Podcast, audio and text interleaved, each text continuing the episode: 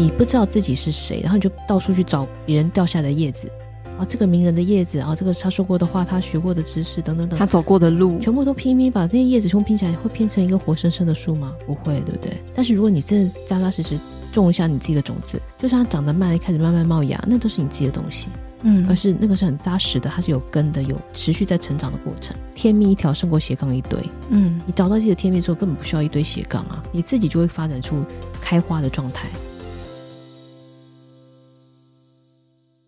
欢迎来到女子健心室，我是这个节目的主持人佩。这一次呢，我们真的非常特别荣幸，可以邀请到一位重量级的嘉宾。那他是目前呢过着非常多版本的人生。他除了是广告文案天后，也是一位老师、作家、旅行家。那近几年呢，他更是推出了好几本知名的心灵书籍，像是《人类木马城市》、《原生家庭木马快筛》，还有《量子天命》。那今天呢，我们就特别要邀请他来和我们分享他如何创造如此多维版本的精彩人生。那结合我们内在。木马城市的破解，来活出我们自己的量子天命。好，那我们就马上来欢迎今天的来宾李新平老师。Hello，Hello，大家好，我是李新平。二零二三年应该是一个很全新的一年，所以现在还在重整跟重新打造新的自己。对，因为希望过得跟二零二三之前不一样，所以现在还在混沌未明的状态。所以其实之前的可能很多种身份都想要再重新重整。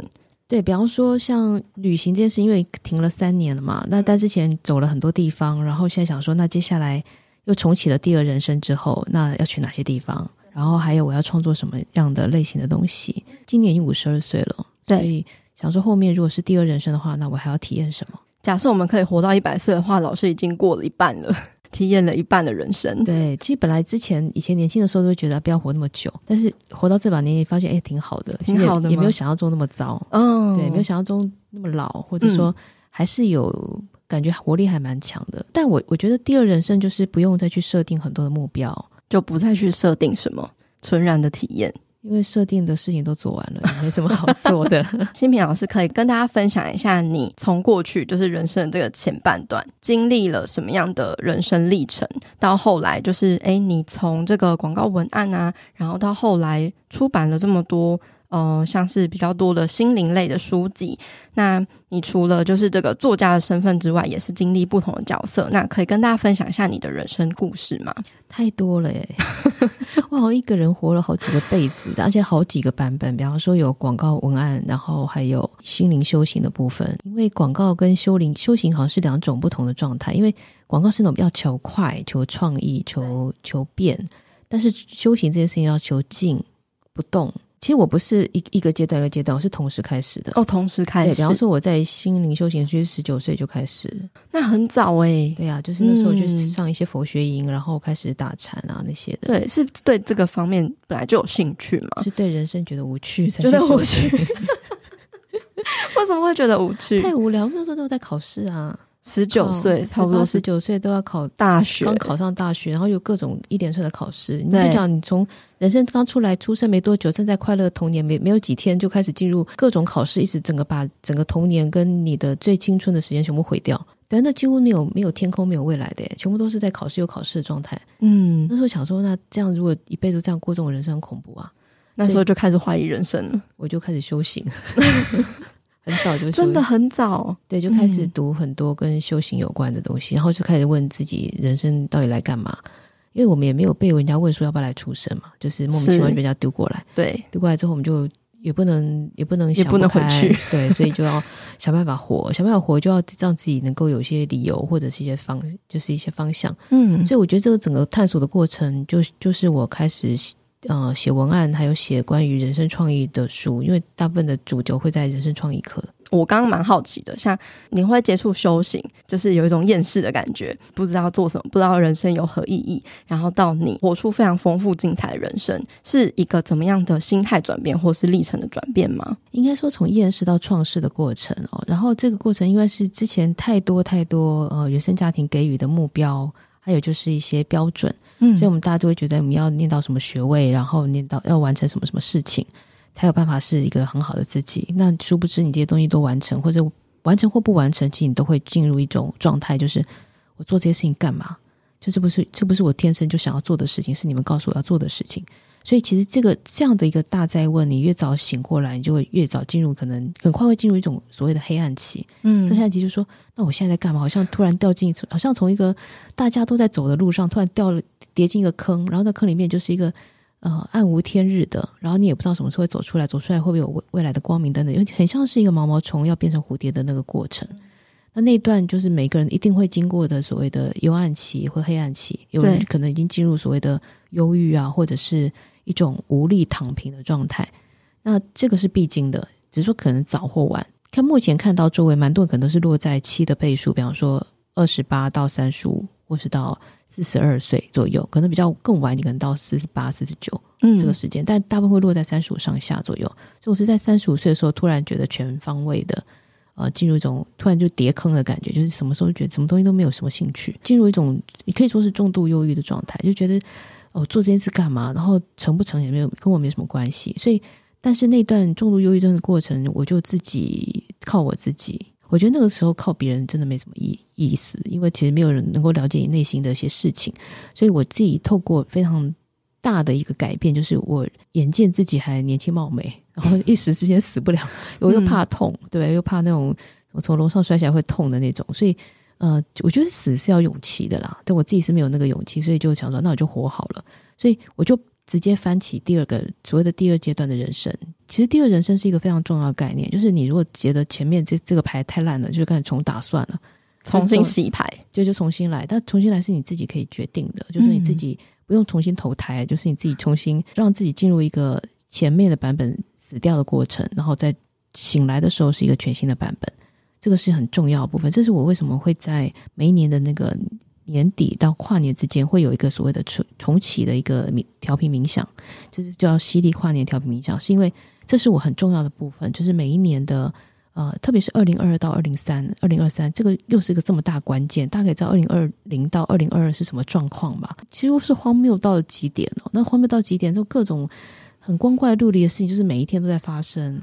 然后你会觉得好像突然这三年是被掉进了一个荒谬剧场，或者是这种你要么就用黑色喜剧来形容，或者黑色悲剧来形容，一个非常夸张的一个状态，是全球。所以我再回到讲三十五岁这个部分，就是呃，就是因为那个状态，所以让我从整个全部翻翻新，我就相当于躺在床上了，整个换个新的版本。是什么样的新的版本呢？就是重来，就当成我刚出生的状态，然后就你会觉得，哎，突然好像充满电了，这样好像就相当于旧手机已经不是都很慢吗？运行的速度很慢，或电脑速度很慢，可是你就直接换一个新的手机。应该说，前面所认识的人事物，嗯，我只有 data 没有情绪，知道做过这些这些事情，可是没有没有再有些负面情绪或者是情绪，就是我会把它变成像打包要放在一个地方，但不是逃避，是一种我决定要告别一下过去，有个新的节点，就相当于你下了火车之后上了一个新的火车的那个状态，嗯、然后那个状态就相当于，就我我只能说，就像是换一个新的手机跟新的电脑一样。你就一个全新的状态，虽然你用用原来的名字、原来的身体，但是你的心态完全不同。就真的就像是你，诶，好像全部被打完干细胞之后，你就突然 突然活起来的那个状态。嗯，我觉得其实当有忧郁的时候，其实可以进，可以做到一种这个状态，就是让你自己全部。所以说，其实，在忧郁状态的时候，应该自己除了病理原因之外哦，就是你一定觉得现在生活已经是非常无聊的，或者说你可能觉得这不是你要的生活，对，好像走错路了，所以你就干脆。就在那边停一会儿，然后让自己进入一种大休息的状态，然后重启，就是像电脑已经宕机，你也动不了了，你就关机再开机，嗯，就是这样。是有什么样子的一个关键的心态转换吗？还是就只是决定好了你要重新开始就决定啊？就是这样，没有什么特殊事件，就是觉得够了。如果有一天跟自己喊说够了，我不也不想再过这种生活，就这样，嗯、然后就。呃，放个音乐，然后想象自己躺在一个太空舱里面，然后就进入一种全部更新的状态，所有旧的细胞全部被更新成新的，然后大脑也被更新，全部变新的，然后记忆库全部清空，心念、心智的部分也被全部被洗净，也是换一个新的这样。所以其实我在三十五岁前的记忆几乎是等同，几乎快是零了，很少很少，就是因为我就是相当于新的版本进入旧的旧的身体里面，所以我到后来就突然跟前面人生是完全不同。就突然很有活力，然后呃做什么事情都有兴趣，然后没有害怕，就各种各种能走就走，然后行李箱玄关放三个，随时就是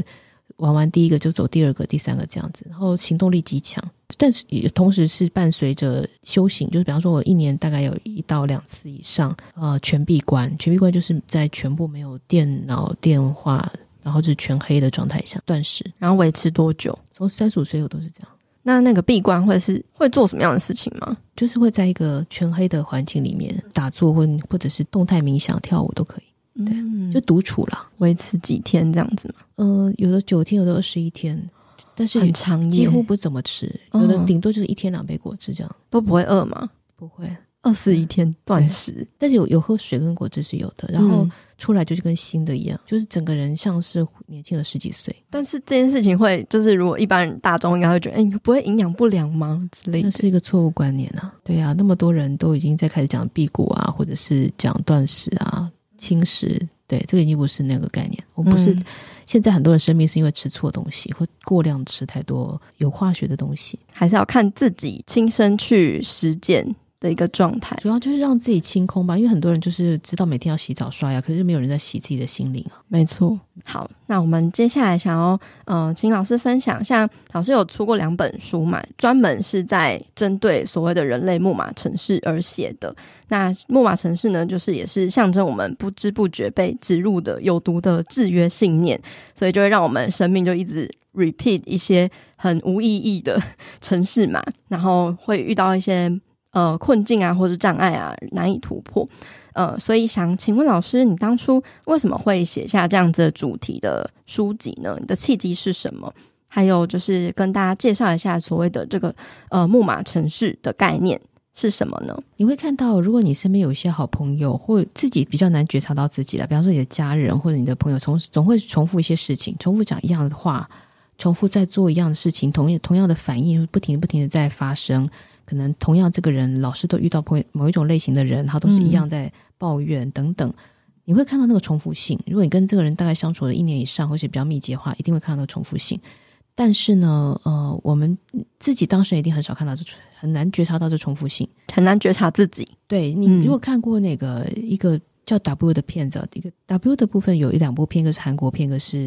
美剧。哦，什么 W 两个世界那个？对对对，嗯、有两有两个同名的，但是是我在讲是那个非韩国片的那个部分。然后那部片其实就有一，它一开始就有一个画面，就是一直 lag，就是他的那个那个人，就是一个像是虚拟的那个人，是一直被 lag 的那个状态，一直重复，一直重复，一直重复。然后呃，这个就非常像木马的概念，就是你会看到有的人他就不停的鬼打墙，就是比方说。呃，他就可能现在就过去的旧的关系，或者旧的一种创伤，然后就不停不停的在在问说，他觉得就是问说为什么会发生这种事情？为什么他不要我？为什么他他不爱我？等等，或者说他他觉得自己能能力不够等等，因为看他都是一直在这个状态，那就表示他被困在这个木马程序里面。就是你你除非把他的木马程序解开，让他看到。我如果举一个比较具象的例子，就相当于。呃，大家应该看过一种驴吧？它的眼睛被遮起来，然后就在磨那个石磨，它就不停不停的在转，嗯、因为它会把眼睛遮起来，就让它就专心以为自己在往前走，可实际上它在原地踏步，或者是仓鼠，仓鼠在那个轮里面在不停的在转，回它就不停的在往前，但它实际上都在原地。嗯，这就是我我们如果能够跳出来看人，或者说，因为我自己看电影的量非常大，一年大概两三部两三百部电影。你真看这么多，大概人生的那些剧本，大概都已经摸熟了。哇，对，嗯、所以你就会看到那个重复圈的部分。那我就觉得，其实你当你能够找到那个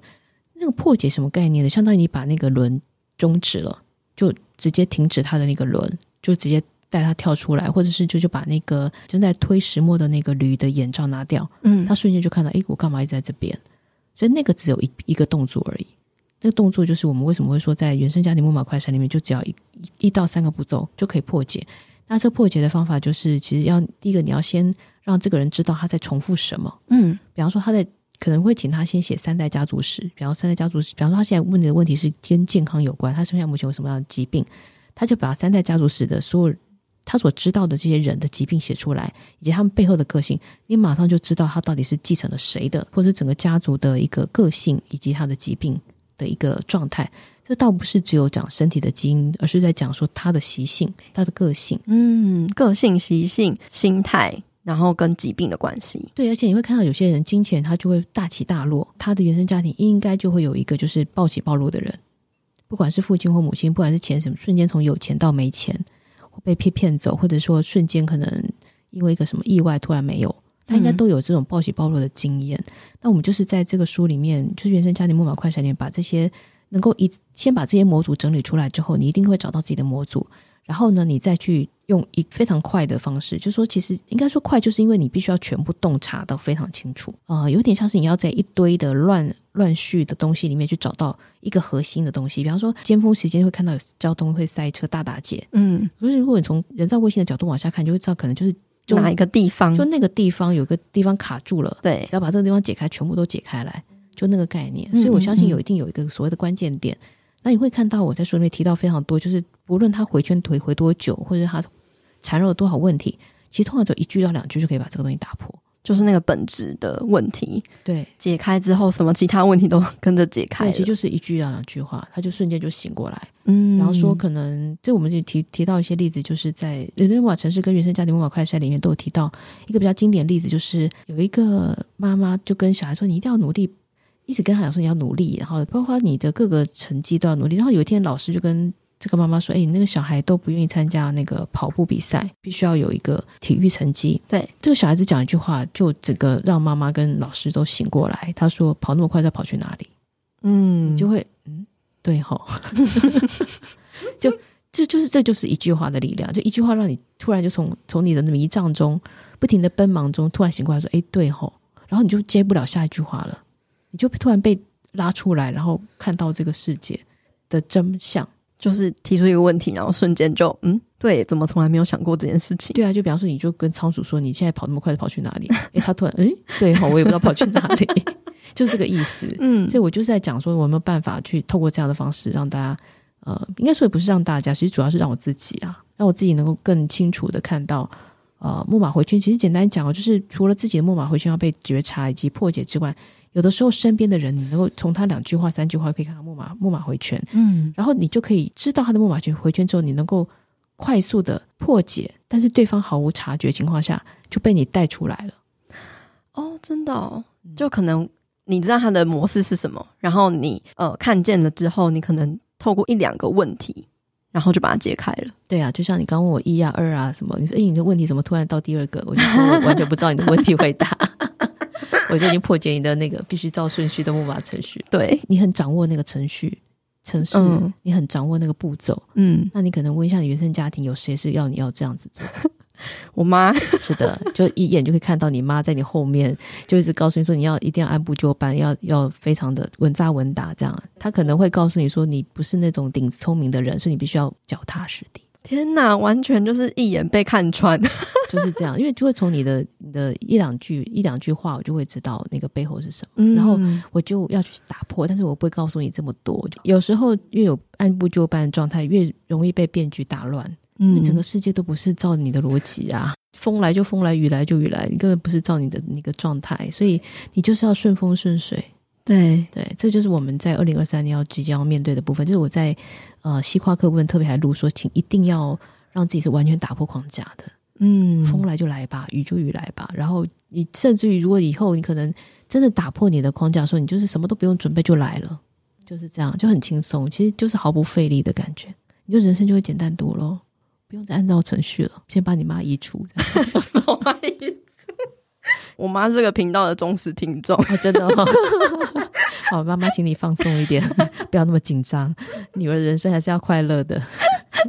但其实真的，大部分的来宾都还是会很认真准备，甚至是会有来宾他会因为我太晚给访纲而延后采访的日期。那他的背后应该也有一个这样的爸爸或妈妈，就很紧张。对，不用紧张，因为那个东西会让自己身体会有一些状况。嗯，因为我有一个这样的爸爸妈妈。我爸妈也是那种非常程序的，然后东西要摆好好的，他只要一点乱，他就整个抓狂，然后我就偏偏爱去搞乱他的东西，要去破坏他的木马城市。对啊，不然他这样子呢，每天活得兢兢业业的，然后活得很紧张，对不对？所以我就是要让他打破这个部分。嗯、但我们可能很多大部分的人都还是会想要尽可能的控制吧，就会很讨厌无法控制的状态。那那个不不受控制，就会变他的很大的考题。课题是的，没错，我自己有亲身经经历过吗？应该说我我家人吧，我爸爸就是一个非常控制的人。嗯，那现在发生的一些事情，让他完全无法控制。就是要让他学习无法控制的人生。就是人生不是拿来控制的，人生是拿来体验的，而且是放松。你可以讲臣服，也可以讲说，就是你要去懂得这种生命之道。嗯，生命之流。对，比方说，你可以看到《阿凡达二号》，它的片名叫做《水之道》嘛。水这个东西是没有它的剧电影里面是讲说没有开头，没有结尾，一切都是连接万物的，对吧？可水就是一个无法控制的啊。你可以想，身体里面有百分之七十是水，那个水也是自然的。嗯，然后你怎么控制你身体的水啊？你怎么控制你心你的心跳？你怎么控制你的血流？你怎么控制你的器官？无法控制。是的，但你要你到底要控制什么？嗯，你要用你的脑控制的一切，那你的身体就会开始进入一种不是活在生命之道的状态哦。嗯，他会活在一种机械，甚至于是一种极度紧张的。这就是为什么那么多人他的自律神经失调的原因。嗯、对对，真的是有很多东西要去看见。对，就是真的放松，因为人生真的不是拿来控制的。对，所以老师在这个人类木马城市里面就有举了非常非常非常多的例子，让我们去进行一个自我觉察。的探索这样子是的，嗯，所以大家如果想要更认识自己身上有哪些木马城市，并且想要破除的话，就可以去看老师的诶这两本书。那这两本书有什么样的差别吗？一个是导论，一个就是人类木马城市在好几年前写的，是一个像总论一样的概念，大概有分为哪几种木马城市，带五大类。嗯，然后原生家庭木马快餐是比较针对于自己原生家庭的破解的方式，对，然后比较是很多的例子，因为里面大概有呃一百一十八个我在。做我学生的木马个案的时候的一些例子，然后还有包括我看过的电影，还有可能一些新闻事件的破解，木马破解都在里面。呃，前面比较像是那个考驾照的那个交通 交通指南，对，指南，一个就是呃，一个是笔试，一个是路考，大概是个意思。嗯嗯嗯。那一旦你会的话，就发现你突然好像你对你的视力就变好了，视力变好，就说你突然看得懂为什么这个人是这样。呃，虽然说生命它是无法被控制，可是你会看到它的规律。就像说，你放下哪一个种子，它会种种出哪一个花，是一样的道理。所以你会看到人的那种重复性，跟那种可改变跟不可改变的部分是如此的清楚。很多时候，其实只要清楚了，其实就解决了，诶啊，就问题就不会发生啊。就是真的是瞬间大事化小，小事化无啊。嗯，就连那个问题都还没出来就不见了，就是提升一个觉察度这样子。对，所以欢迎你，欢迎你妈妈来看一下《原生家庭妈妈快筛》，我送她这两本书好了。啊，对，就请她看一下这样。那其实像呃，刚刚最初老师其实有提到所谓的这个量子天命这本书，你想要将量子天命作为你很多创作的主轴，所以想请老师也来跟大家分享一下，诶，所谓的量子天命是什么呢？呃，我其实是打破斜杠的概念，因为呃，我们过去在讲斜杠的时候，就是一个它比较是带着焦虑的频率。呃，因为我觉得自己不够好，就要学很多东西，让自己觉得变得更好。其实就发现什么状况呢？就是越学越多，越累，学越空虚，知识焦虑。对，因为它是一种焦虑而产生的行为，它当然会变成焦虑，它不会变成不焦虑。嗯，你无法从一个不快乐的途径到一个快乐的途径，对，你无法从一个不呃焦虑的状态到达一个不焦虑的状态。嗯，你会看到很多人越学越焦虑，就这样，他不会有一个不焦虑的那个点。嗯，尤其是现在资讯。爆炸的时代，大家选择太多。以前的人是他就是那几个选项可以选而已。那我们现在是因为太多选项可以选，导致我们不知道要选什么。那重点最终重点不是不知道选什么，是自己不知道要什么。在更深的问题是不知道自己是谁。嗯，这个才是核心的问题。所以为什么量子天命它的核心概念是说，你必须先找到你自己，你必须要知道自己是什么状态的时候，你才有办法从自己去找那个整个开花蓝图。在书里面有提到，就是说相当于。你不知道自己是谁，然后你就到处去找别人掉下来的叶子啊，这个名人的叶子啊，这个他说过的话，他学过的知识等等等，他走过的路，全部都拼命把这些叶子全部拼起来，会拼成一个活生生的树吗？不会，对不对？嗯，就看起来好像满琳琅满目，但是没有一个东西是活的，因为全部都是人家掉下来的东西。但是如果你真的扎扎实实种一下你自己的种子，就算它长得慢，一开始慢慢冒芽，那都是你自己的东西。嗯，而是那个是很扎实的，它是有根的，有持续在成长的过程。其实书的封面就一句话，就是“天命一条胜过斜杠一堆”。嗯，你找到自己的天命之后，根本不需要一堆斜杠啊，你自己就会发展出开花的状态。就比方看到蔡康永好了，他从作家到主持人，然后现在又在办艺展，他也拍电影，他不是透过去学电影、去学画画、去学主持人，他都不需要学的，他是自然而然就会开展出来，这叫天命。天命是不需要学的，但是在斜杠的过程中，他是需要学的。那为什么在天命的这个系统里面不需要学？是因为你自己就会自己自带动能，嗯，就比方说，我们可以举蔡康永是这个这个非常好的代表，就是他不需要去学会主持，因为他在写作的过程中，他就在自我说话，他在正在跟这个世界说话，所以他只是把他的文字有无声变成有声，变成讲话的状态。然后当他在讲话过程中，他其实他脑脑袋里一定有故事。对，所以他变成电影就是瞬间的事情，他也不需要去念电影系、导演系都不用。嗯，然后当他有故事的时候，他自然就有视觉，所以他有视觉，他要变成画家是瞬间的事情，他也不需要去参加参加美术班，不用去考美术学校，就这样的过程是非常自然的，这就是量子天命的境界。嗯，你会发现无比的快，而且就是无比的顺利，就真的像是印度的禅师讲过，就是让坐在那里看草木生长，嗯，就是如此的简单，就相信。一切都是在动的状态，在成长过程中，自己要相信自己，要不然就会在无止境的焦虑、无止境的学习，却让自己进入一种很可怕的空虚感，那个是比较危险的。对，应该说，真的就是一种制约跟教育，觉得我们要去设定什么，然后追求什么，觉得诶，可能人家做什么，那我好像也可以去尝试看看，然后就变成是各种东西都尝试，但还是不知道自己的这个核心是什么。对啊，就是拿了一堆别人家的地图在找自己家的路啊，就是很奇怪。所以我刚刚回来讲说，因为我开始讲说，哎，梅西跟 C 罗的那个差别嘛，其实梅西是我非常敬佩，我其实这次就从头到尾就是挺梅西的人，非常喜欢他从小时候那么就是一直突破他自己的身体的界限，就是真的一路，哎，他也有很有大我的观念，就是不是只有为了他自己，而为了整个全团队，为了他自己的国家。所以梅西是一个很带具具指标的量子天命的概念，其实他他要做什么都可以。对吧？他也可以有自己的品牌，要自己的学校、自己的呃球队都可以的，都可以，都没有任何问题。所以他是一个很棒的状态。但现在沉浸在一个非常开心的状态，可是接下来他可能就是要进入一个，倒不一定是落，但是他可能要进入一个新的版图、新的阶段。我常常有看到，就是有人他什么都很早年轻就得志，或者年轻就得奖之后，他进入一种很大的黑暗期，就是因为他今天那我怎么办？我这么这么年轻就就到达巅峰的感觉？对啊，那我我接下来不就是往下走的状态？嗯、那都是错误的设定，是木马设定。其实没有所谓的。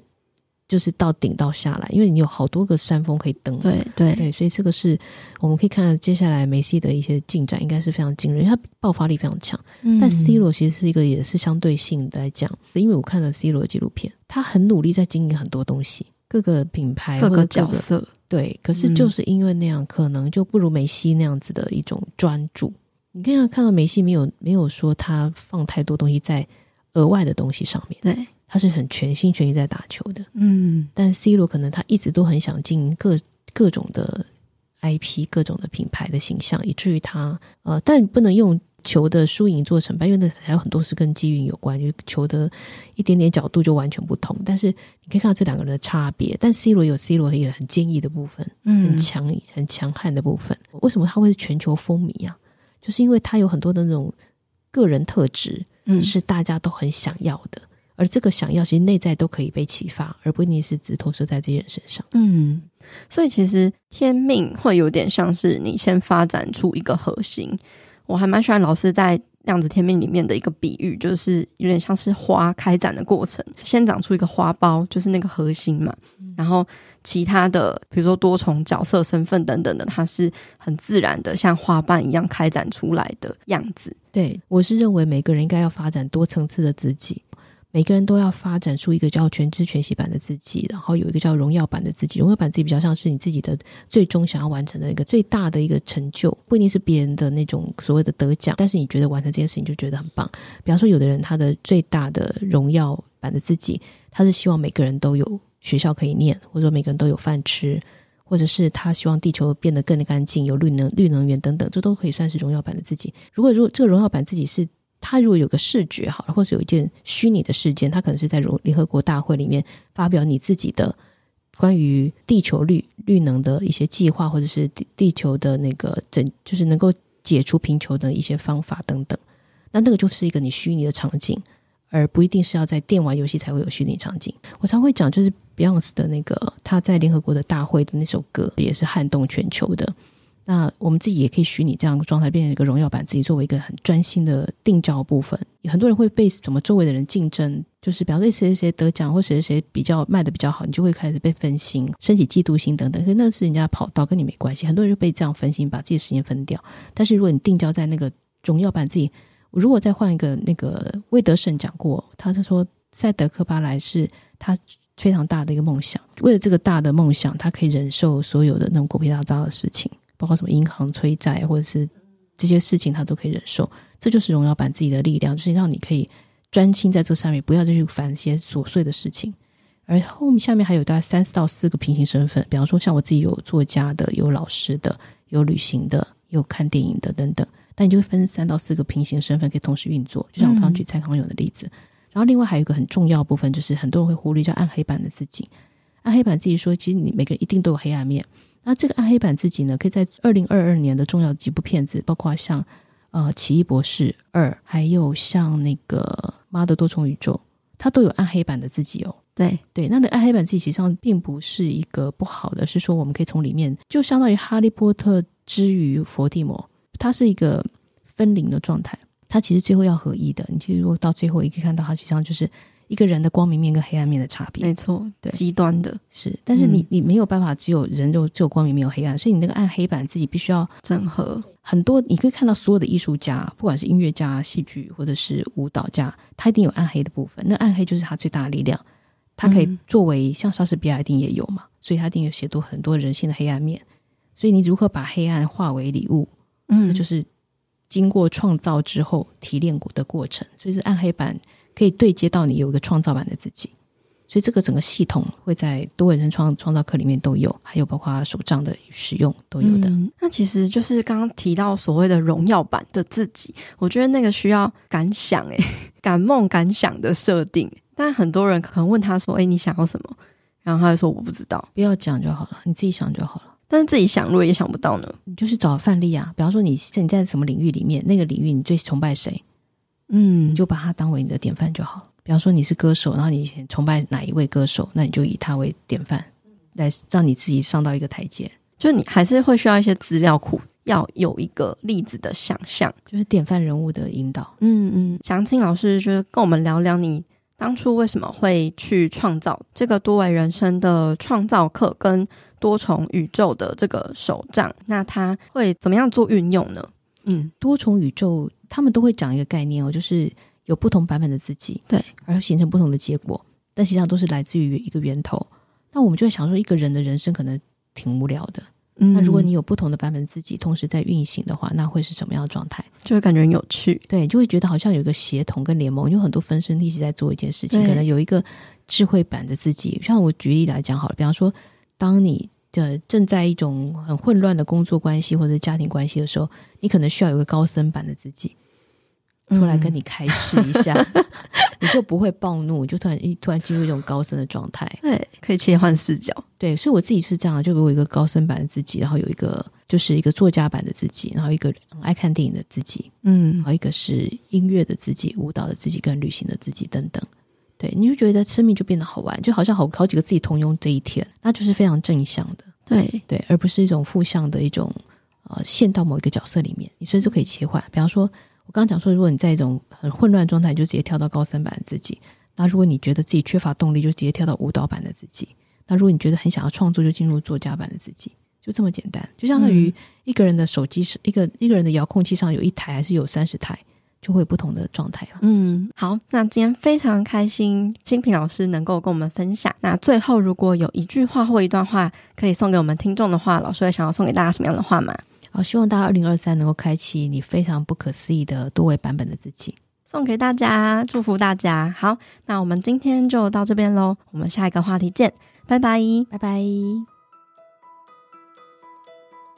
好啦，那今天的节目分享就差不多到这边告一个段落喽。如果你喜欢我们这一集节目的分享，或是你听完有什么样的心得或收获，欢迎你截图这一集的节目画面。分享到自己的脸书或是 IG 的现实动态上，标记 tag 女子健心室的账号 Girl Power Room，或者是我的账号 PeiPei Fit Life，和我们分享你有什么样的想法。那如果你喜欢我们分享的内容，想要支持这个频道的话，欢迎你在 Apple Podcast 上面帮我们留下五星评分，并且记得留言给我们鼓励。又或者是你可以用行动小额赞助这个频道，让我们有更多的资源跟动力继续创作下去。另外，也欢迎你加入我发起的读书会——建心聊书会，里面有我精心挑选和录制的好书，由我来为大家分享书中的重点精华，一年内带你读完一百本的好书内容。欢迎你点击节目资讯栏中的报名链接，加入我们一起成长吧。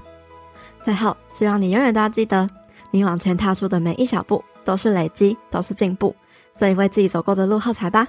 女子健心室，我们下次见喽，拜拜。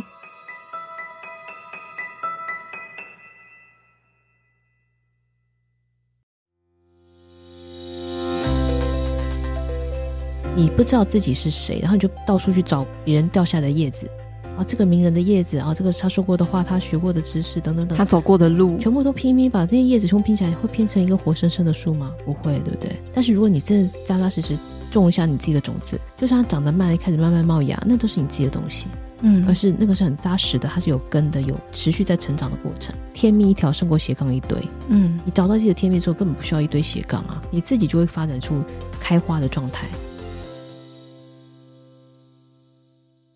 欢迎来到女子健心室，我是这个节目的主持人佩。这一次呢，我们真的非常特别荣幸，可以邀请到一位重量级的嘉宾。那他是目前呢过着非常多版本的人生。他除了是广告文案天后，也是一位老师、作家、旅行家。那近几年呢，他更是推出了好几本知名的心灵书籍，像是《人类木马城市》、《原生家庭木马快筛》，还有《量子天命》。那今天呢，我们就特别要邀请他来和我们分享他如何创造如此多维版本的精彩人生。那结合我们内在。木马城市的破解，来活出我们自己的量子天命。好，那我们就马上来欢迎今天的来宾李新平老师。Hello，Hello，大家好，我是李新平。二零二三年应该是一个很全新的一年，所以现在还在重整跟重新打造新的自己。对，因为希望过得跟二零二三之前不一样，所以现在还在混沌未明的状态。所以其实之前的可能很多种身份都想要再重新重整。对，比方说像旅行这件事，因为停了三年了嘛，那但之前走了很多地方，然后现在想说，那接下来又重启了第二人生之后，那要去哪些地方？然后还有我要创作什么样的类型的东西？今年已经五十二岁了，所以想说后面如果是第二人生的话，那我还要体验什么？假设我们可以活到一百岁的话，老师已经过了一半了。体验了一半的人生，对，其实本来之前以前年轻的时候都会觉得不要活那么久，但是活到这把年纪，发现哎，挺好的，挺好的，也没有想象中那么糟，嗯、哦，对，没有想象中那么老，或者说还是有感觉活力还蛮强的。嗯、但我我觉得第二人生就是不用再去设定很多的目标，就不再去设定什么，纯然的体验。因为设定的事情都做完了，也没什么好做的。新平老师可以跟大家分享一下，你从过去就是人生的这个前半段，经历了什么样的人生历程，到后来就是诶，你从这个广告文案啊，然后到后来出版了这么多。呃，像是比较多的心灵类的书籍。那你除了就是这个作家的身份之外，也是经历不同的角色。那可以跟大家分享一下你的人生故事吗？太多了耶！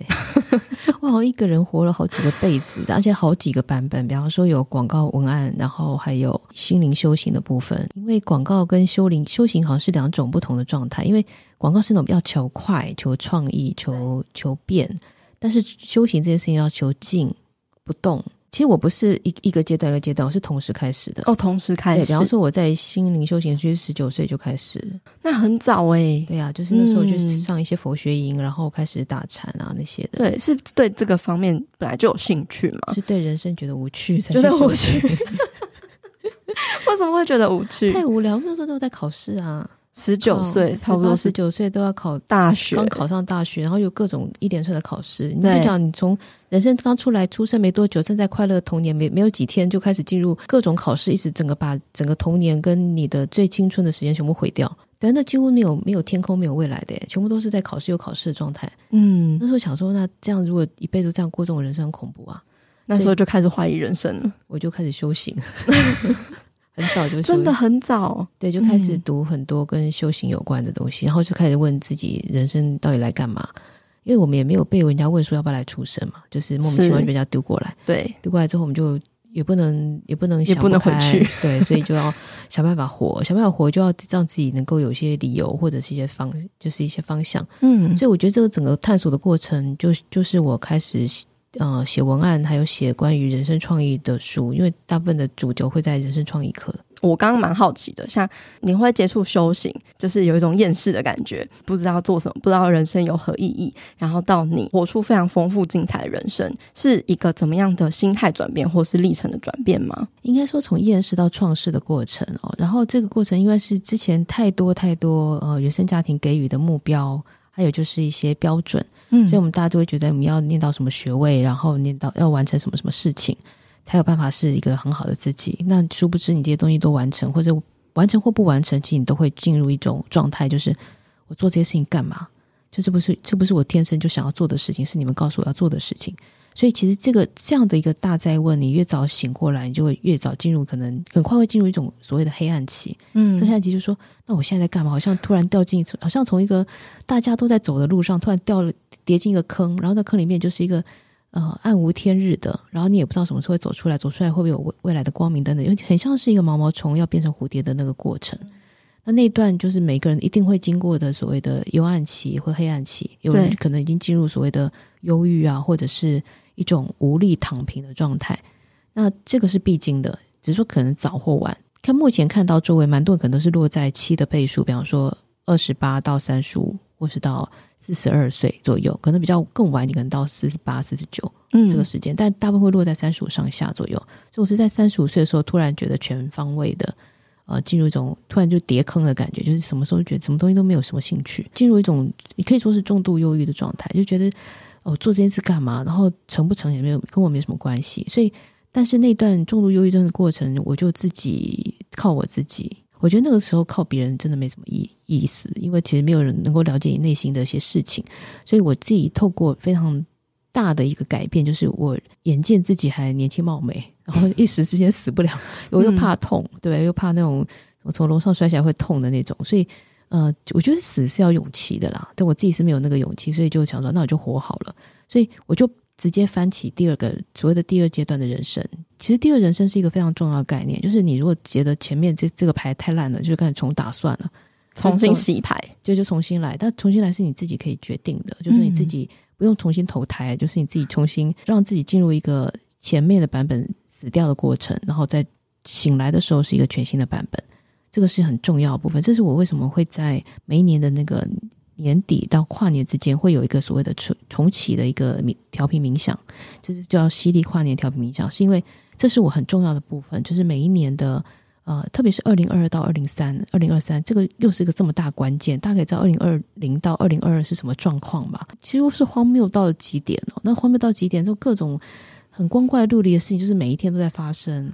然后你会觉得好像突然这三年是被掉进了一个荒谬剧场，或者是这种你要么就用黑色喜剧来形容，或是黑色悲剧来形容，一个非常夸张的一个状态，是全球。所以我再回到讲三十五岁这个部分，就是呃，就是因为那个状态，所以让我从整个全部翻翻新，我就相当于躺在床上了，整个换个新的版本。是什么样的新的版本呢？啊？就是重来，就当成我刚出生的状态。然后就你会觉得，哎，突然好像充满电了，这样好像就相当于旧手机已经不是都很慢吗？运行的速度很慢，或电脑速度很慢，可是你就直接换一个新的手机。应该说前面所认识的人事物，嗯，我只有 data 没有情绪，知道做过这些这些事情，可是没有没有再有些负面情绪或者是情绪，就是我会把它变成像打包要放在一个地方，但不是逃避，是一种我决定要告别一下过去，有个新的节点，就相当于你下了火车之后上了一个新的火车的那个状态。嗯然后那个状态就相当于，就我我只能说，就像是换一个新的手机跟新的电脑一样，你就有一个全新的状态。虽然你用用原来的名字、原来的身体，但是你的心态完全不同。就真的就像是你，诶，好像全部被打完干细胞之后，你就突然 突然活起来的那个状态。嗯，我觉得其实当有忧郁的时候，其实可以进可以做到一种这个状态，就是让你自己全部。其实你说说，其实，在忧郁状态的时候，应该自己除了病理原因之外哦。就是你一定觉得现在生活已经是非常无聊的，或者说你可能觉得这不是你要的生活，对，好像走错路了，所以你就干脆就在那边停一会儿，然后让自己进入一种大休息的状态，然后重启，就是像电脑已经宕机，你也动不了了，你就关机再开机，嗯，就是这样。是有什么样子的一个关键的心态转换吗？还是就只是决定好了你要重新开始就决定啊？就是这样，没有什么特殊事件，就是觉得够了。如果有一天跟自己喊说够了，我不不想再过这种生活了，就这样，然后就呃放个音乐，然后想象自己躺在一个太空舱里面，然后就进入一种全部更新的状态，所有旧的细胞全部被更新成新的。然后大脑也被更新，全部变新的，然后记忆库全部清空，心念、心智的部分也被全部被洗净，也去换一个新的，这样。所以其实我在三十五岁前的记忆几乎是等同，几乎快是零了，很少很少，就是因为我就是相当于新的版本进入旧的旧的身体里面，所以我到后来就突然跟前面人生是完全不同，就突然很有活力，然后呃做什么事情都有兴趣，然后没有害怕，就各种各种能走就走，然后行李箱玄关放三个，随时就是玩完第一个就走第二个、第三个这样子，然后行动力极强，但是也同时是伴随着修行，就是比方说我一年大概有一到两次以上呃全闭关，全闭关就是在全部没有电脑电话。然后就是全黑的状态下断食，然后维持多久？从三十五岁我都是这样。那那个闭关会是会做什么样的事情吗？就是会在一个全黑的环境里面打坐，或或者是动态冥想、跳舞都可以。对，嗯、就独处啦，维持几天这样子嘛？呃，有的九天，有的二十一天，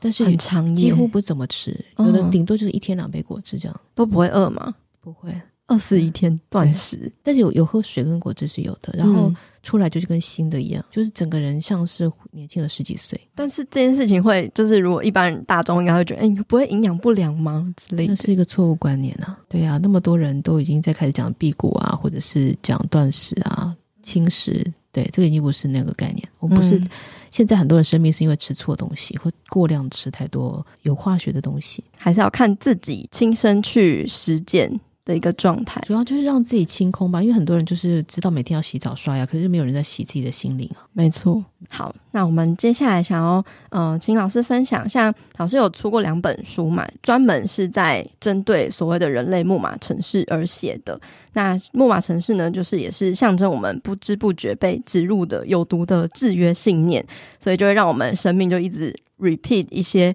很无意义的 城市嘛，然后会遇到一些。呃，困境啊，或者障碍啊，难以突破。呃，所以想请问老师，你当初为什么会写下这样子的主题的书籍呢？你的契机是什么？还有就是跟大家介绍一下所谓的这个呃木马城市的概念是什么呢？你会看到，如果你身边有一些好朋友，或自己比较难觉察到自己的，比方说你的家人或者你的朋友，从总会重复一些事情，重复讲一样的话，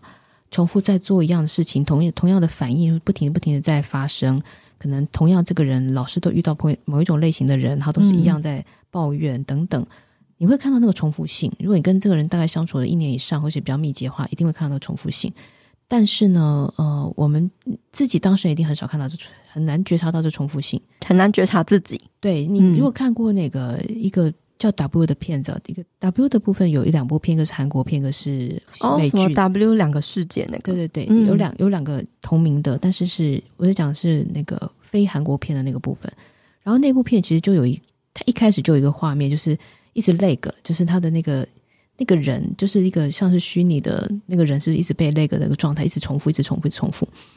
然后呃，这个就非常像木马的概念，就是你会看到有的人他就不停的鬼打墙，就是比方说呃，他就可能现在旧过去的旧的关系或者旧的一种创伤，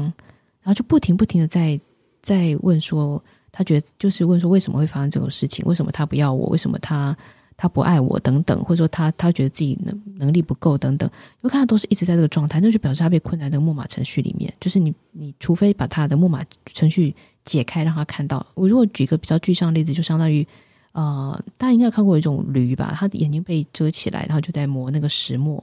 它就不停不停的在转，因为它会把眼睛遮起来，就让它就专心以为自己在往前走，可实际上它在。原地踏步，或者是仓鼠，仓鼠在那个轮里面在不停的在转，回它就不停的在往前，但是它实际上在原地。嗯，这就是我我们如果能够跳出来看人，或者说，因为我自己看电影的量非常大，一年大概两三部、两三百部电影，你真看这么多，大概人生的那些剧本，大概都已经摸熟了。哇，对，嗯、所以你就会看到那个重复圈的部分。那我就觉得，其实你当你能够找到那个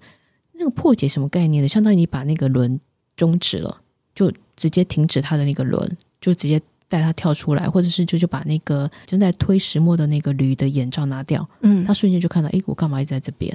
所以那个只有一一个动作而已。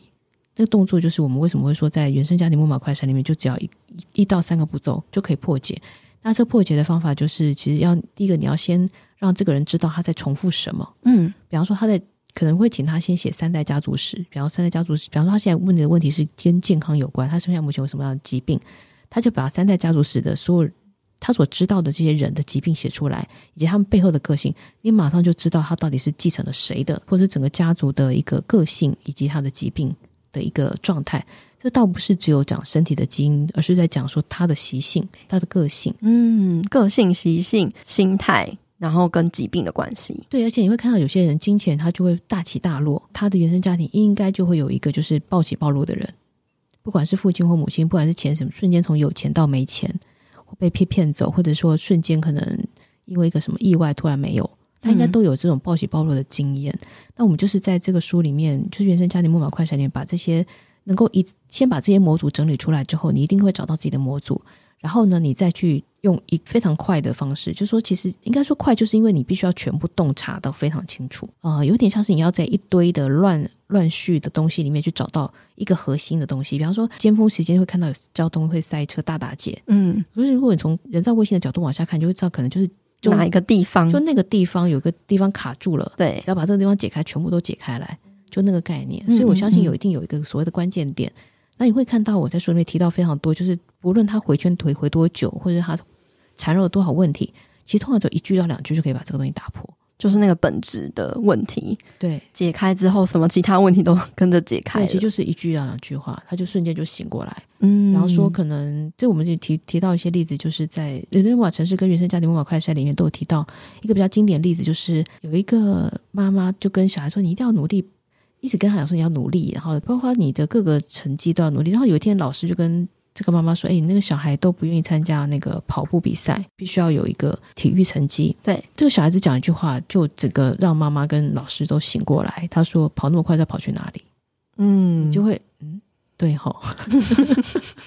就这就是这就是一句话的力量，就一句话让你突然就从从你的迷障中不停的奔忙中突然醒过来，说：“哎，对吼。”然后你就接不了下一句话了。你就突然被拉出来，然后看到这个世界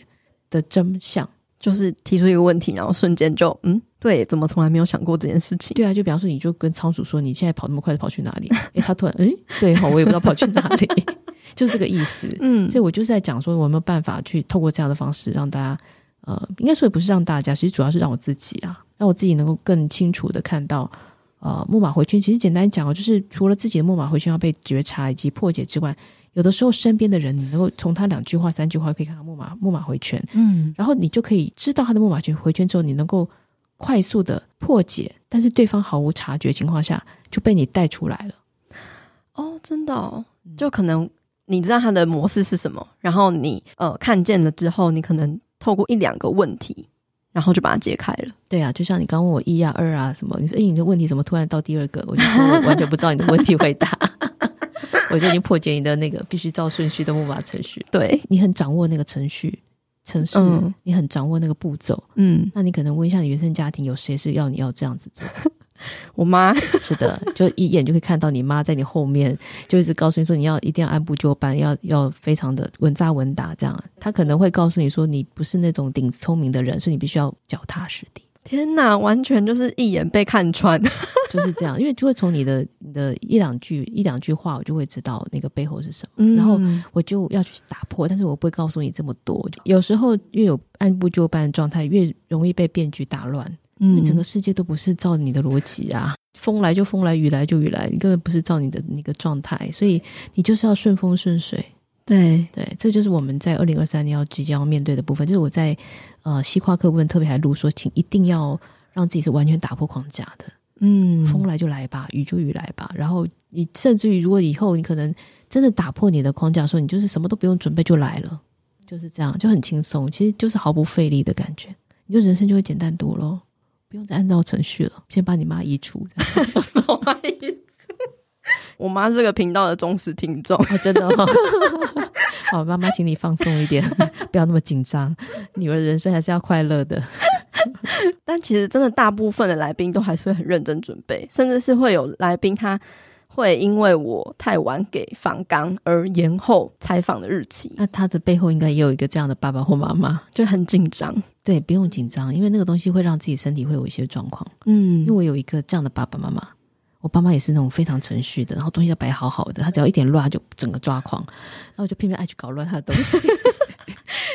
要去破坏他的木马城市。对啊，不然他这样子呢，每天活得兢兢业业的，然后活得很紧张，对不对？所以我就是要让他打破这个部分。嗯、但我们可能很多大部分的人都还是会想要尽可能的控制吧，就会很讨厌无法控制的状态。那那个不不受控制，就会变他的很大的考题。课题是的，没错，我自己有亲身经经历过嘛？应该说我我家人吧，我爸爸就是一个非常控制的人。嗯，那现在发生的一些事情，让他完全无法控制。就是要让他学习无法控制的人生，就是人生不是拿来控制的，人生是拿来体验的，而且是放松。你可以讲臣服，也可以讲说，就是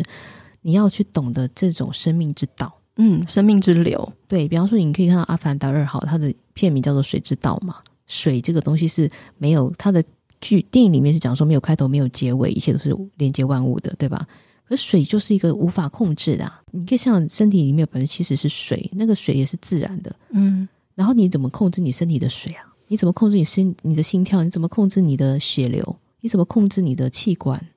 无法控制。是的，但你要你到底要控制什么？嗯，你要用你的脑控制的一切，那你的身体就会开始进入一种不是活在生命之道的状态哦，嗯，他会活在一种机械，甚至于是一种极度紧张的。这就是为什么那么多人他的自律神经失调的原因。嗯、对对，真的是有很多东西要去看见。对，就是真的放松，因为人生真的不是拿来控制的。对，所以老师在这个人类木马城市里面就有举了非常非常非常多的例子，让我们去进行一个自我觉察。的探索这样子是的，嗯，所以大家如果想要更认识自己身上有哪些木马城市，并且想要破除的话，就可以去看老师的诶这两本书。那这两本书有什么样的差别吗？一个是导论，一个就是人类木马城市在好几年前写的，是一个像总论一样的概念，大概有分为哪几种木马城市，大概五大类。嗯，然后原生家庭木马快筛是比较针对于自己原生家庭的破解的方式，对，然后比较是很多的例子，因为里面大概有。呃，一百一十八个我在做我学生的木马个案的时候的一些例子，然后还有包括我看过的电影，还有可能一些新闻事件的破解，木马破解都在里面。呃，前面比较像是那个考驾照的那个交通 交通指南，对，指南，一个就是呃，一个是笔试，一个是路考，大概是这个意思。嗯嗯。那一旦你会的话，就发现你突然好像你对你的视力就变好了。视力变好，就是说，你突然看得懂为什么这个人是这样。呃，虽然说生命它是无法被控制，可是你会看到它的规律，就像说你放下哪一个种子，它会种种出哪一个花，是一样的道理。所以你会看到人的那种重复性跟那种可改变跟不可改变部分是如此的清楚。很多时候，其实只要清楚了，其实就解决了。哎，啊，就问题就不会发生啦，就是真的是瞬间大事化小，小事化无啊。嗯，就连那个问题都还没出来就不见了，就是提升一个觉察度这样子。对，所以欢迎你，欢迎你妈妈来看一下《原生家庭妈妈快筛》，我送她这两本书好了。啊，对，就请她看一下的。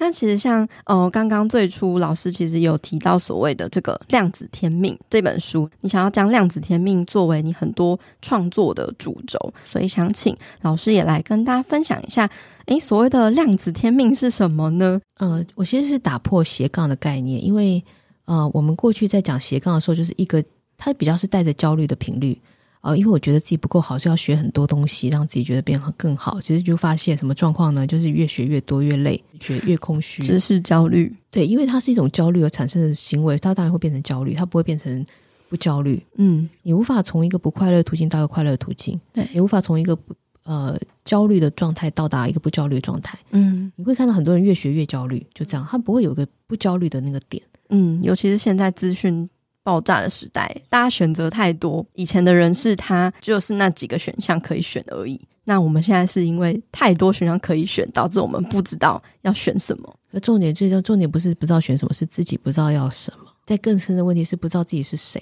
嗯，这个才是核心的问题。所以为什么量子天命它的核心概念是说，你必须先找到你自己，你必须要知道自己是什么状态的时候，你才有办法从自己去找那个整个开花蓝图。在书里面有提到，就是说相当于。你不知道自己是谁，然后你就到处去找别人掉下的叶子啊，这个名人的叶子啊，这个他说过的话，他学过的知识等等等，他走过的路，全部都拼命把这些叶子全部拼起来，会拼成一个活生生的树吗？不会，对不对？嗯，就看起来好像满琳琅满目，但是没有一个东西是活的，因为全部都是人家掉下来的东西。但是如果你真的扎扎实实种一下你自己的种子，就算它长得慢，开始慢慢冒芽，那都是你自己的东西。嗯，而是那个是很扎实的，它是有根的，有持续在成长的过程。其实书的封面就一句话，就是“天命一条胜过斜杠一堆”。嗯，你找到自己的天命之后，根本不需要一堆斜杠啊，你自己就会发展出开花的状态。就比方看到蔡康永好了，他从作家到主持人，然后现在又在办艺展，他也拍电影，他不是透过去学电影、去学画画、去学主持人，他都不需要学的，他是自然而然就会开展出来，这叫天命。天命是不需要学的，但是在斜杠的过程中，他是需要学的。那为什么在天命的这个系统里面不需要学？是因为你自己就会自己自带动能。嗯，就比方说，我们可以举蔡康永是这个这个非常好的代表，就是他不需要去学会主持，因为他在写作的过程中，他就在自我说话，他在正在跟这个世界说话，所以他只是把他的文字有无声变成有声，变成讲话的状态。然后当他在讲话过程中，他其实他脑脑袋里一定有故事，对，所以他变成电影就是瞬间的事情，他也不需要去念电影系、导演系都不用。嗯，然后当他有故事的时候，他自然就有视觉，所以他有视觉，他要变成画家。是瞬间的事情，他也不需要去参加参加美术班，不用去考美术学校，就这样的过程是非常自然的，这就是量子天命的境界。嗯，你会发现无比的快，而且就是无比的顺利，就真的像是印度的禅师讲过，就是让坐在那里看草木生长，嗯，就是如此的简单，就相信一切都是在动的状态，在成长过程中，自己要相信自己，要不然就会在无止境的焦虑、无止境的学习，却让自己进入一种很可怕的空虚感，那个是比较危险的。对，应该说真的就是一种制约跟教育，觉得我们要去设定什么，然后追求什么，觉得诶，可能人家做什么，那我好像也可以去尝试看看，然后就变成是各种东西都尝试，但还是不知道自己的这个核心是什么。对啊，就是拿了一堆别人家的地图在找自己家的路啊，就是很奇怪。所以我刚才回来讲说，因为我开始讲说，哎，梅西跟 C 罗的那个差别嘛，其实梅西是我非常敬佩，我其实这次就从头到尾就是挺梅西的人。非常喜欢他从小时候那么就是一直突破他自己的身体的界限，就是真的，一路诶，他也有很有大我的观念，就是不是只有为了他自己，而为了整个全团队，为了他自己的国家。所以梅西是一个很带具具指标的量子天命的概念。其实他他要做什么都可以，对吧？他也可以有自己的品牌，要自己的学校，自己的。呃，球队都可以的，都可以，都没有任何问题，所以他是一个很棒的状态。但现在沉浸在一个非常开心的状态，可是接下来他可能就是要进入一个，倒不一定是弱，但是他可能要进入一个新的版图、新的阶段。我常常有看到，就是有人他什么都很早年轻就得志，或者年轻就得奖之后，他进入一种很大的黑暗期，就是因为他今天那我怎么办？我这么这么年轻就 就到达巅峰的感觉？对啊，那我我接下来不就是往下走的状态？嗯、那都是错误的设定，这是木马设定。其实没有所谓的。就是到顶到下来，因为你有好多个山峰可以登。对对对，所以这个是我们可以看到接下来梅西的一些进展，应该是非常惊人，因为他爆发力非常强。嗯、但 C 罗其实是一个也是相对性的来讲，因为我看了 C 罗的纪录片，他很努力在经营很多东西，各个品牌、各个角色。对，可是就是因为那样，可能就不如梅西那样子的一种专注。你可以看到梅西没有没有说他放太多东西在额外的东西上面。对。他是很全心全意在打球的，嗯，但 C 罗可能他一直都很想经营各各种的 IP、各种的品牌的形象，以至于他呃，但不能用球的输赢做成败，因为那还有很多是跟机运有关，就球的一点点角度就完全不同。但是你可以看到这两个人的差别，但 C 罗有 C 罗一个很坚毅的部分，嗯，很强很强悍的部分。为什么他会是全球风靡啊？就是因为他有很多的那种个人特质，嗯，是大家都很想要的。而这个想要，其实内在都可以被启发，而不一定是只投射在这些人身上。嗯，所以其实天命会有点像是你先发展出一个核心。我还蛮喜欢老师在量子天命里面的一个比喻，就是有点像是花开展的过程，先长出一个花苞，就是那个核心嘛。嗯、然后其他的，比如说多重角色、身份等等的，它是很自然的，像花瓣一样开展出来的样子。对，我是认为每个人应该要发展多层次的自己。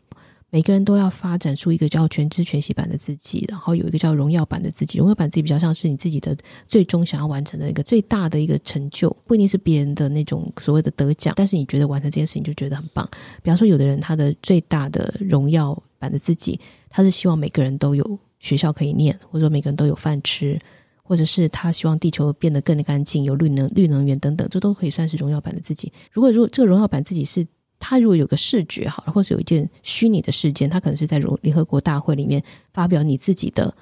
关于地球绿绿能的一些计划，或者是地地球的那个整，就是能够解除贫穷的一些方法等等。那那个就是一个你虚拟的场景，而不一定是要在电玩游戏才会有虚拟场景。我常会讲，就是 Beyonce 的那个他在联合国的大会的那首歌，也是撼动全球的。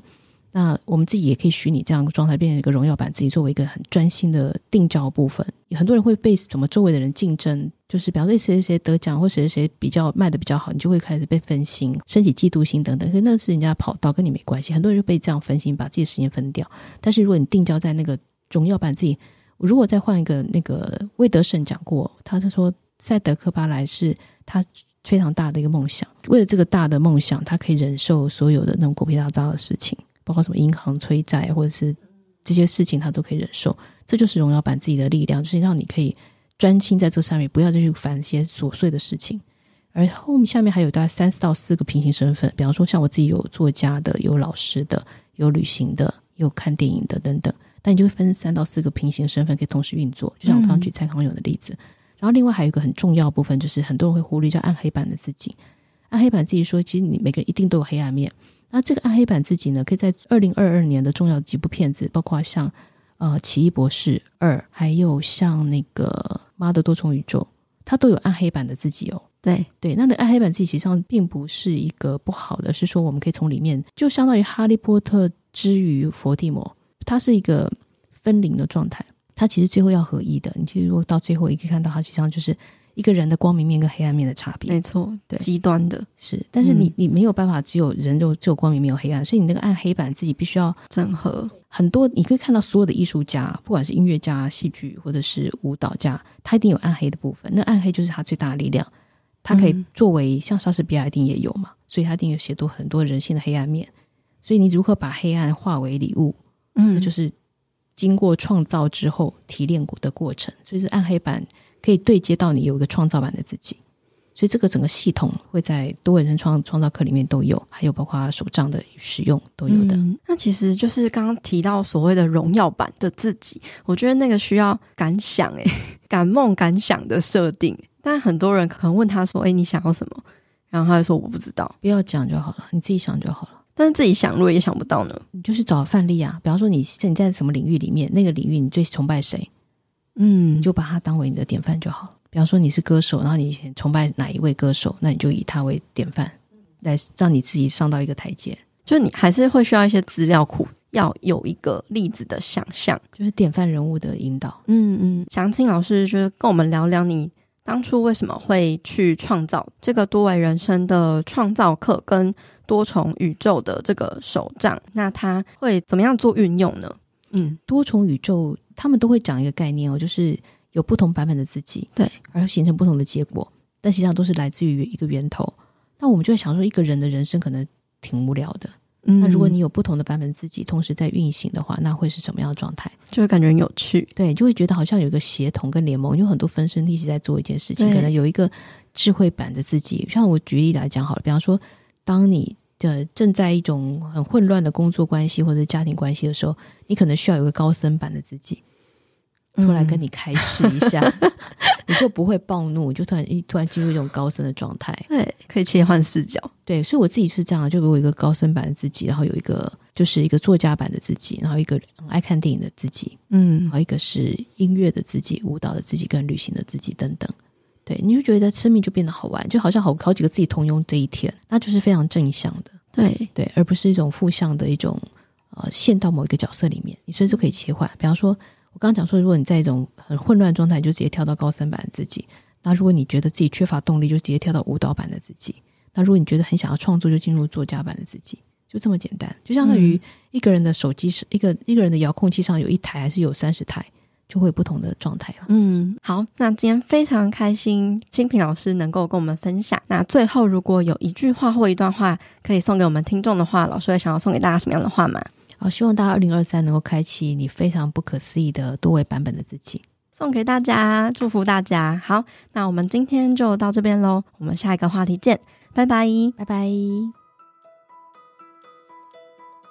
好啦，那今天的节目分享就差不多到这边告一个段落喽。如果你喜欢我们这一集节目的分享，或是你听完有什么样的心得或收获，欢迎你截图这一集的节目画面。分享到自己的脸书或是 IG 的限时动态上，标记 tag 女子健心室的账号 Girl Power Room，或者是我的账号 PeiPei Fit Life，和我们分享你有什么样的想法。那如果你喜欢我们分享的内容，想要支持这个频道的话，欢迎你在 Apple Podcast 上面帮我们留下五星评分，并且记得留言给我们鼓励。又或者是你可以用行动小额赞助这个频道，让我们有更多的资源跟动力继续创作下去。另外，也欢迎你加入我发起的读书会——建新聊书会，里面有我精心挑选和录制的好书，由我来为大家分享书中的重点精华，一年内带你读完一百本的好书内容。欢迎你点击节目资讯栏中的报名链接，加入我们一起成长吧。最后，希望你永远都要记得，你往前踏出的每一小步都是累积，都是进步。所以，为自己走过的路喝彩吧。女子健心室，我们下次见喽，拜拜。